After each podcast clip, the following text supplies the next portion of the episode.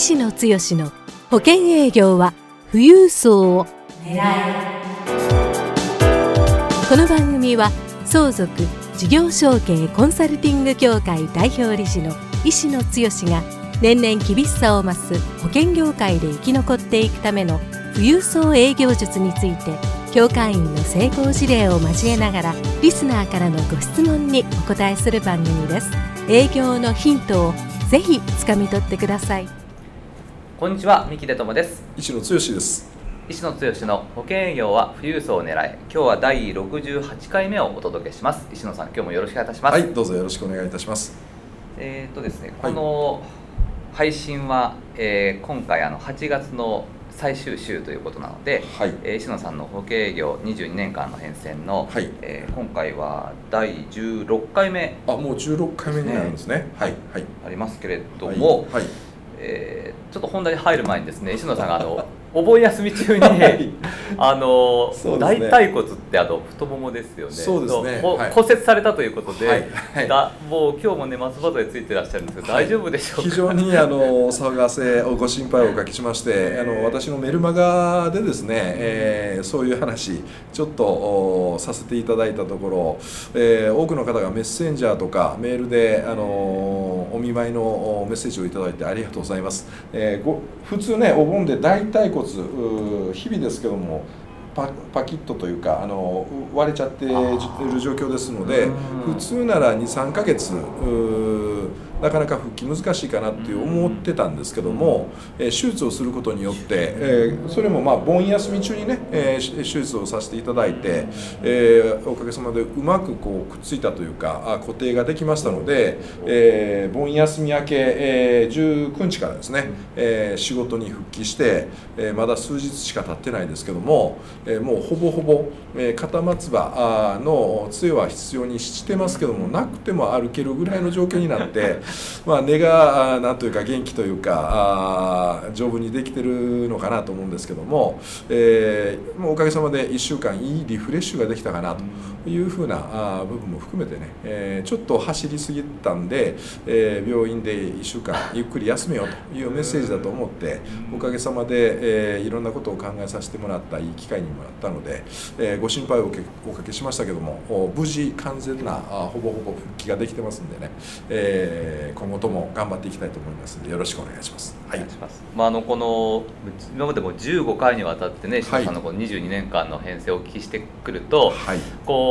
いつも石野さんこう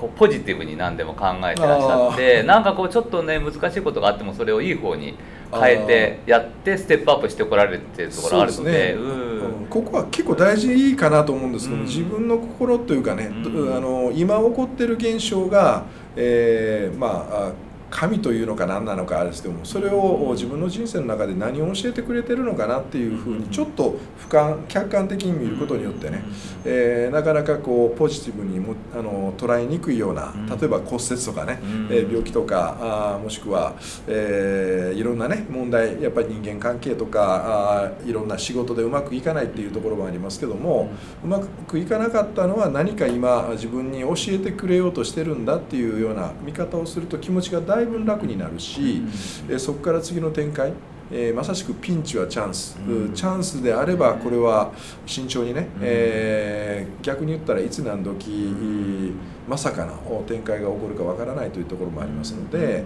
えー、気を引き締めながら、うん、やっていくことによってなんとか22年、なんか順調にいってるように思われるかもわかん。ないですけど本当にいろんなところで、えー、いろんな失敗を繰り返して、え失敗談もねさせていただいた方がいいのかもわかんないですけどもそこから次の展開次の展開本当に、え導いてくれるような形でステージがどんどん変わっていってる感を皆さんに感じていただければなというのがあこのポッドキャストの、まあテーマでもあると思いますんでね。はい、ね、はい、はいあの前回はあの相続資産ナビゲーター養成講座がまあどういうふうにこう誕生して、はい、どんどん発展してるかっていうところをね、お聞きしたんですけども、はい、あの今回は、い、よいよといいますか、あの事業承継戦略ナビゲーター養成講座が、あのどういうふうにこうスタートしていったかっていうところにね、はい。はい、あのお話をお聞きしていきたいなと思ってるんですけども、うんうんうん、今のその石野さんの,、あのお話っていうのは、あのすごくこの会社経営者の方の感情に寄り添うっていうところから言っても、ものすごくこの何でもこうポジティブに考えて、で、まあ、会社経営者って本当に悩みが多くて、ね、お一人で悶々としてらっしゃるところを、はい、石野さんがずっと長年、はい、あのご相談応じてこられたっていうところ、これをこう集約して、まあ、講座にしてらっしゃるところもあるかなと思いますので、はい、ちょっと今回とまたちょっとこうテーマが大きいので、あの次回とに分けて事業承継のお話をお聞きしたいなと思ってるんですけれども、あの今回まずあのこの講座がスタートしたのが、まあ、2016年の7月なんですけども、あのまあ、ちょうど今から、まあ、約3年ちょっと前ぐらいになりますけれども、うん、あのどういう経緯でこうこの講座を始めたいと思われたかとい。うところからお聞かせいただいてよろしいですか、はい、そうですね。あのそもそもあの私はあ私の経歴からでもお話しているように一社専属から出た時には、まあ、経営コンサルというかですね、うん、経営者の感情に寄り添うっていうようなところでお役立ちをしたい。でそういうところからの展開から言うと実は私の中心は事業承継のコンサルみたいなものの方が相続のコンサルよりは早かった。で相続のコンサルは百貨店の外商の、まあ、セミナーから爆発してそれが講座になったっていうお話をしましたけども、はい、そういう意味で言えばですね相続の講座を始めた頃から自分の中で言えばあ相続ができるんだったら事業承継も同じように講座にして、えー、多くの方々にもうまさしく全国で、えー、事業承継に悩んでられる経営者の方が多いですからそういう問題解決をできるようなあ講座を世に広めたいなっていう問題意識は僕の中では思ってたんですけどね、えー、それが、えー、相続の講座2年間ちょうど2016年の7月って言ったら2年やった時に、ね。えー、おかげさまで相続の講座がまああ世に受け入れられたというか、まあ、ヒットして、えー、多くの受講生がね毎回100名規模ぐらいで、えー、受講していただきましたのでこれならいけるかなというふうに思って、えー、やり始めた。えー、できるかなと思ったんですけども相続が6日間の講座でうまく体系だって話ができたので、えー、この構図というかね、えー、講座の内容を事業承継に展開すると多分できるだろうなという仮説から始めて、えー、その通りやるとなんとこれはこれで結構いい形のものになったなというふうに思ってますけどね。はいこの講座もまあ立ち上げのところのことを思い返しますと、こう石野さんのこの現在進行形の案件をこう事例にしてとかですね、はいはい、まあ、今もそれがずっと発展しているところではあるんですけども、最初からこういうふうな講座を作ろうっていうふうに、はい、あの明確なものがあのなかなかこう作るのかどうかっていう、はい、そこをこう走りながら考えてらっしゃったっていうところもね、ね。はい、あると思うんですけども、あのこの事業承継っていうのが、この相続とまたこう違ったところっていうところ、あのこの辺はどの辺がこう違ってて、まあ、難しさとか、そうですよね、うん、どの辺があるのかっていうこともちょっと教えていただけますかそうですね。あのまずポイントとして2014年から始めた相続の講座、これは2015年の相続の税制改正、え非常にまあタイミングも良かったし世の中に相続のことが騒がれてたし、その時に私がサクセスパターンとして、え百貨店の事例をもう年間100件超える体系だったものがあったというところでそこで一気に始めましたけども。実はその相続が大ヒットしたから次事業承継を私はやりたいと思ったんだけども当時まあパートナーでやってたプロモーション側の発想からいくと、事業承継はちょっと難しすぎて、えこれは口座にはならないよって言われたんですよね。え何が問題かって言ったら、まずは事業承継やる上で言ったら経営者もしあの少なくとも決算書これ多分保険セールスパーソンの方々が我々の受講生の多くではありますけども、えー、法人のマーケットに入っていく入り口のところで一番こうネックになるのが、決算書が読めるかどうかっていう。だからそこをちゃんと、説明しきれるかどうかっていうところですね、えー、そこが一つの大きなハードルになるしで経営者の目線と保険セールスパーソンの目線法人マーケットに入っていく時には このギャップが結構あって保険屋さんという目で経営者の方が見ると見られるともうその段階でやっぱり、え上下のというかですね、え保険屋さんっていうようなあ流れで、それを事業承継のコンサルっていうようなことが、えー、キャリアがない人ができるかどうかっていうところから言うと非常に大きなハードルだっていうふうに最初はね、えー、思われたんですが僕の中では、えー、そうではないと。相続をやっていく上で非常に僕の中ではこれはできるっていうまあ根拠のない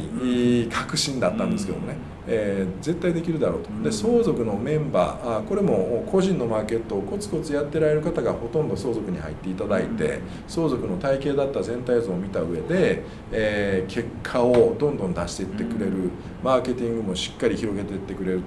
えー、この広がり感を事業承継でも絶対できる。えでできると思った確信の一つはまずは決算書の読み方なんですけどもね、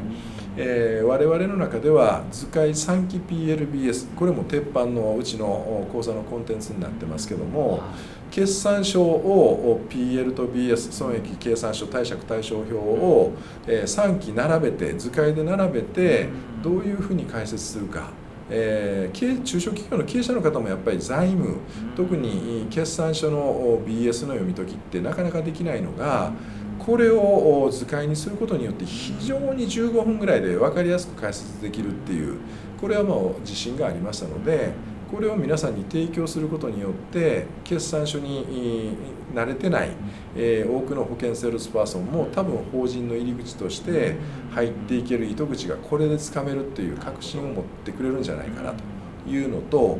もう一つはですね相続も事業承継も一緒なんですけども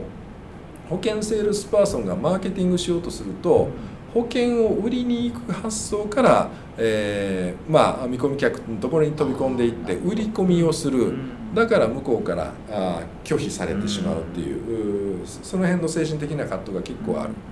でも相続も事業承継もそういう売り込みプッシュのセールスからあプル。要はお客さんの方から手を挙げてもらう。事業承継に悩みを感じてられる方はえー、どんな情報でも取りに行きたい。相続も同じですけども、えー、向こうの方から話聞かせてっていう構図になるんですよね。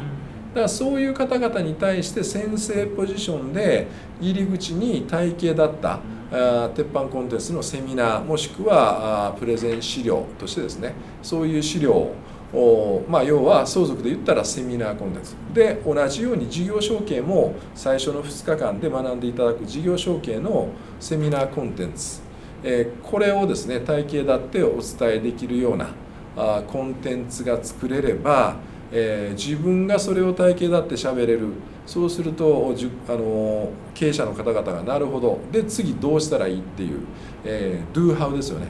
知識を学ぶんじゃなくてどうしたらいいかっていうところまで導いていけるような流れを作る相続の講座と同じ構図の講座のイメージが僕の中ではできましたのでそこで体系だったものを分かってで3期決算書がちゃんともう凝縮した本当にポイントで分かってもらえるような図解3期 PL を BS を決算書から作ることによって決算書も皆さん分かってもらえる。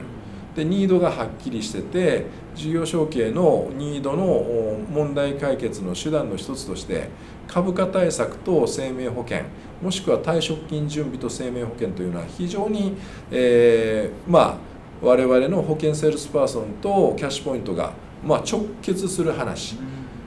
むしろ相続より事業承継の方がそのキャッシュポイント生命保険の提案につながる展開が非常に分かりやすくてなおかつ、えー、事業承継に問題を抱えている経営者の方っていうのは毎期数千万単位で利益が上がり続けてるがゆえに資本金1000万から始めた企業さんが税引き後の利益が数千万ずつ毎期貯まっていくことによってえー、数十期経つと数億数十億というレベルの利益剰余金要は株価が1000万だったものが何倍何十倍となって、えー、その株価をどう承継者に移転するかこの株をどう圧縮するかっていうところが非常に大きな問題解決のポイントになる、えー、それを退職金を出すこともしくは利益をどういう形で繰り延べていくか、えー節税ではなくっていう表現をあえて今はさせていただきますけどもね、えー、そういうような手法を取るために退職金準備で利益をある一定のところまで繰り延べるっていうようなあ手段として何が一番有効なのかっていうのはまさしく生命保険。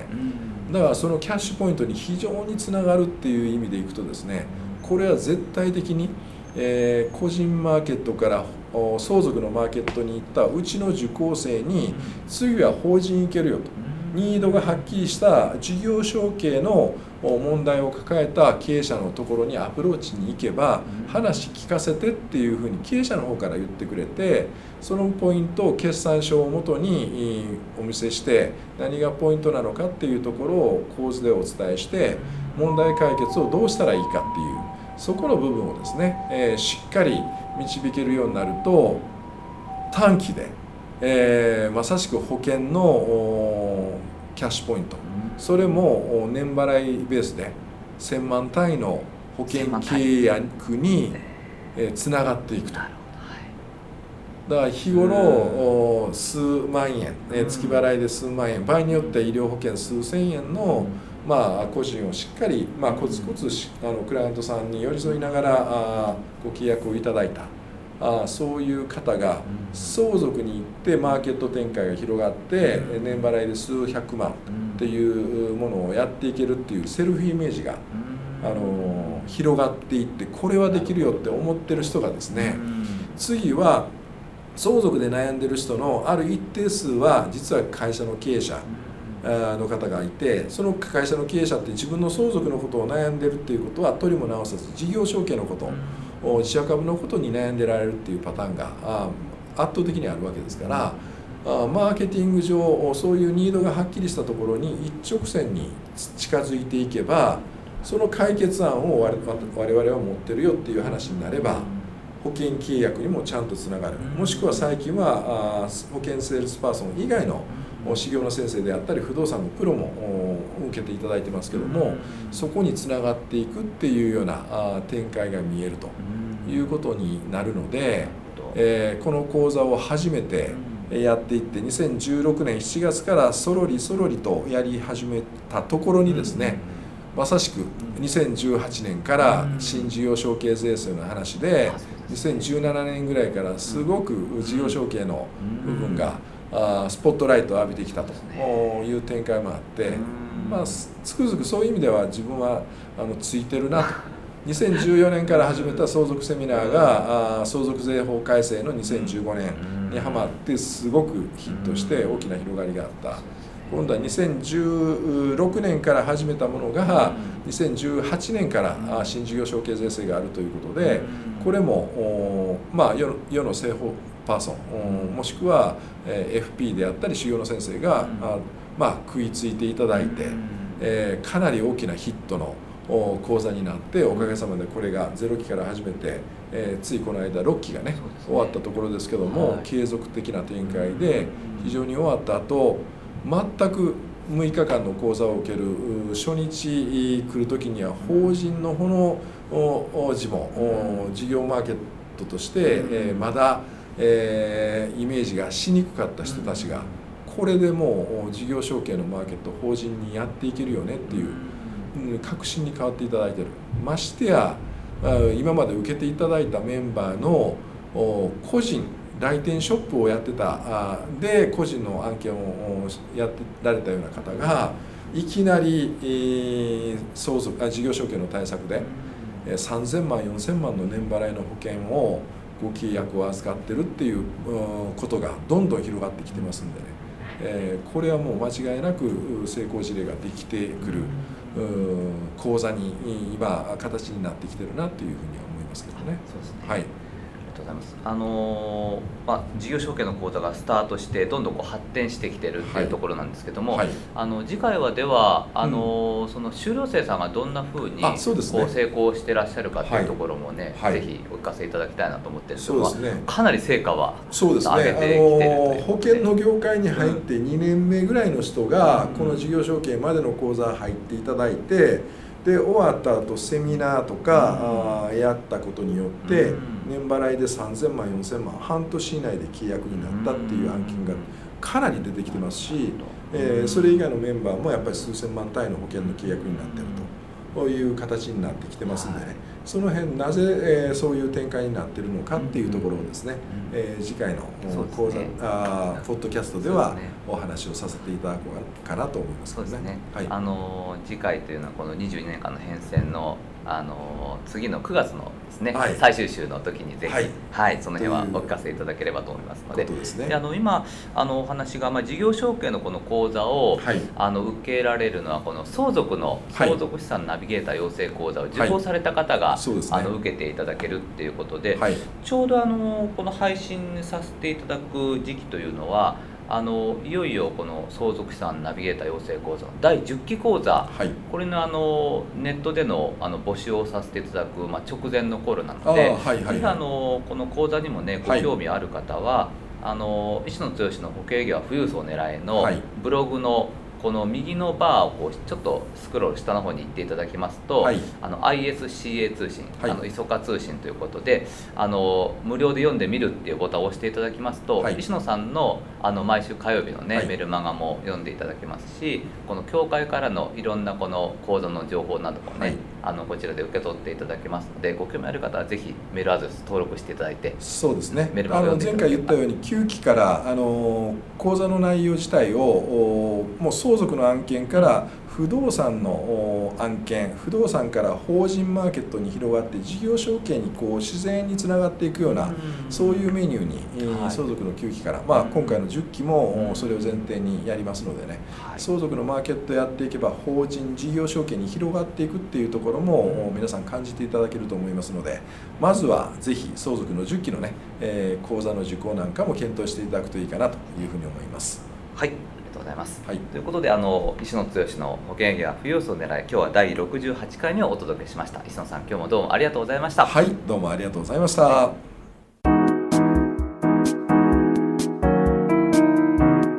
今回の番組はいかがでしたか？番組では石野剛への質問をお待ちしております。保険営業は富裕層を狙えで検索していただきこの番組のホームページからご質問をお寄せくださいそれでは次回の番組を楽しみにお待ちください。